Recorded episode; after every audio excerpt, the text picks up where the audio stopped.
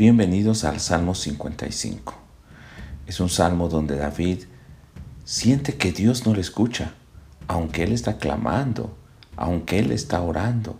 Él dice, no te escondas de mi súplica, atiéndeme y respóndeme.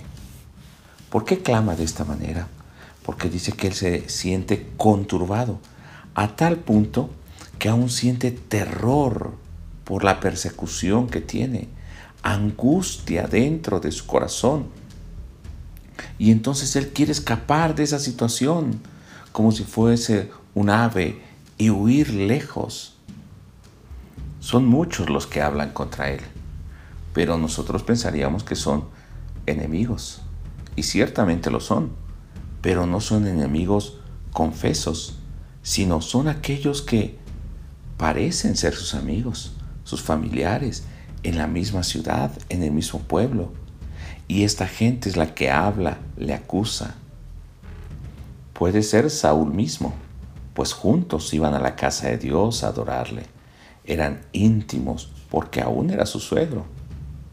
Pero ahora se han vuelto como enemigos. Hablan palabras lisonjeras, blandas, pero en su corazón hay odio y quieren hacer no solo caer o resbalar a David, sino quieren matarle, poner una espada en él. Pero en ese momento, David echa sobre el Señor sus cargas. Dios mismo los hará caer en destrucción. Esto es un salmo imprecatorio que estaría pidiendo, parece ser, un juicio para sus enemigos. Pero David termina diciendo, mas yo en ti confiaré. A pesar de todo, él no pierde la confianza en el Señor. El día de hoy yo te pediría que pienses en aquellos que han sido tal vez tus íntimos amigos y puede ser que, como decimos comúnmente, al mismo tiempo que te hablan y te abrazan, te dan una puñalada por la espalda. No han sido justos y aún procuran tu mal. Pero yo no te pediría que ores para que sean castigados, sino para que así como el Señor enseñó también en Mateo, en el Sermón del Monte, tú ores por aquellos que te persiguen y los bendigas.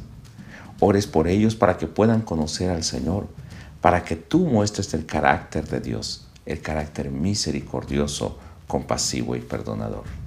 Sé que es muy difícil, pero de esta manera estarás mostrando la obra del Señor en tu vida.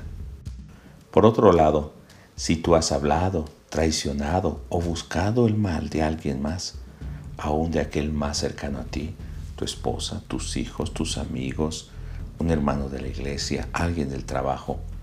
Es momento también para que te arrepientas y no vayas a caer en las manos de un Dios vivo. Así que, en esta hora, vamos a ponernos a cuentas con Dios, a descargar toda esa carga, presión, terror que traemos, pero también a pedir perdón si nosotros hemos sido motivo de que otro esté sufriendo. Dios te bendiga. Nos escuchamos en el siguiente pasaje.